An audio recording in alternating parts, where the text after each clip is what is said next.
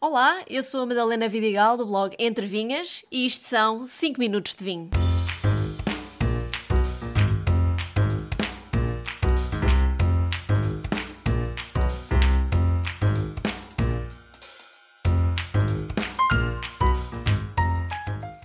A minha missão com o episódio de hoje é acabar com quaisquer dúvidas que existam sobre o que é o vinho verde. E como não podia deixar de ser, hoje abri um vinho da região do vinho verde. É o Val dos Ares, vinha da Cotada, Single Vineyard.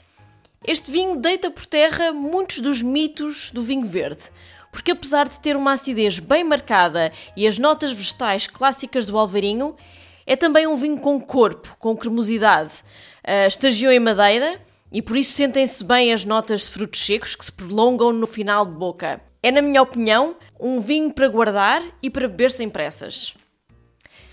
Começando pelo mais importante de tudo: vinho verde não é um tipo de vinho, é o nome de uma região. Repito, vinho verde é uma região de vinhos em Portugal. Existem 14 regiões diferentes no nosso país, entre o continente e as ilhas, e o vinho verde é uma delas, região demarcada desde 1908. Situa-se no norte de Portugal, na verdade coincide com a província do Minho, portanto, duas das suas fronteiras são o Oceano Atlântico a oeste e Espanha a norte. É uma região fisicamente muito grande e está dividida em nove sub-regiões, sendo talvez a mais conhecida do público a sub-região de Monção e Melgaço.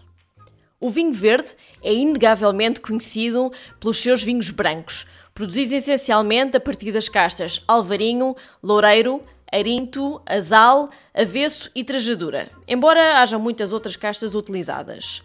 São vinhos muito frescos, minerais, notas cítricas e vegetais e com acidez bem marcada. E é essa a característica que quebra com aquela ideia que se criou que o vinho verde é um vinho para beber em curto prazo. A acidez destas castas brancas confere-lhe uma incrível capacidade de envelhecimento. Eu recentemente até provei, por exemplo, um vinho da casta Loureiro com 20 anos. E se não fosse por uma cor já um pouco oxidada, não diria que se tratava de um vinho verde com aquela idade. Mas aqui produzem-se também vinhos tintos e rosés, que, tal como expliquei antes, são feitos a partir de uvas tintas. As castas tintas mais típicas são o vinhão e o espadeiro. E vocês até podem me dizer que encontram poucos vinhos tintos à venda no mercado e que é mais fácil de encontrar vinhos brancos e rosés do vinho verde. E têm razão.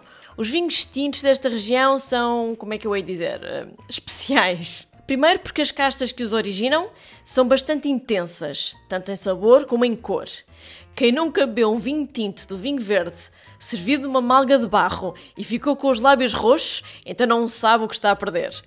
E se for combinado com um dos pratos clássicos da região, como um arroz de lampreia ou um leitão assado, então este vinho faz todo o sentido. No entanto, posso dizer que ultimamente os rosés estão a ganhar grande expressão por aqui.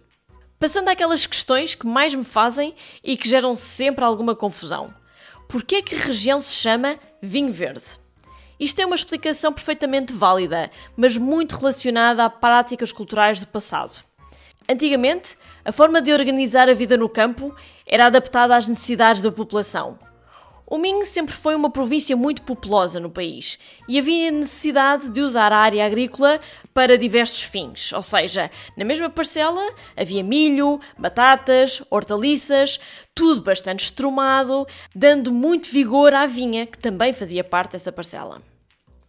A vinha é uma planta trepadeira Portanto, ou subia pelas árvores acima ou era conduzida enlatada. E latada é assim uma espécie de pérgola, o que reduzia a exposição solar das uvas. Juntando a pouca exposição solar, à grande precipitação e ao facto de ser uma região naturalmente fresca, as uvas demoravam muito tempo a amadurecer. Os vinhos que daqui nasciam eram essencialmente muito leves, frescos e com pouco grau alcoólico. E porquê que tinham gás?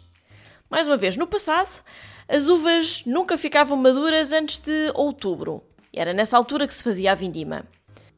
Já na adega, com pouca tecnologia e sem adição de leveduras que estimulassem a fermentação, chegava-se a novembro e com o frio as fermentações paravam naturalmente nas cubas, mas ainda com algum açúcar. Após o inverno, o vinho era engarrafado e quando vinha o primeiro calor da primavera, a fermentação alcoólica arrancava novamente e acabava dentro da garrafa. Resultado: vinho com gás. Hoje já nada disso acontece, devido à profissionalização do setor. Há mais conhecimento, mais tecnologia e muito mais cuidado na produção do vinho. A condição da vinha já permite mais exposição solar, as uvas amadurecem corretamente, são apanhadas no seu estado ideal e o gás que às vezes ainda sentimos em alguns vinhos é um gás adicionado artificialmente. Por isso é que a grande maioria do vinho engarrafado que encontramos nas lojas e restaurantes não tem gás. Mas o que é que não mudou de todo ao longo destes anos? A chuva. O Minho continua a ser das regiões do país que mais beneficia da rega natural. Mas isso não acontece apenas na vinha, acontece em todas as outras culturas e na região no geral. E por ter tanta vegetação, é sem dúvida uma região muito verde. Acho que ficou esclarecido o mistério do vinho verde. Partilhem com todos os vossos amigos e familiares que ainda acham que existem vinhos brancos, tintos, rosés e verdes. Agora já sabem que não é bem assim. Um bonito a todos e até ao próximo episódio.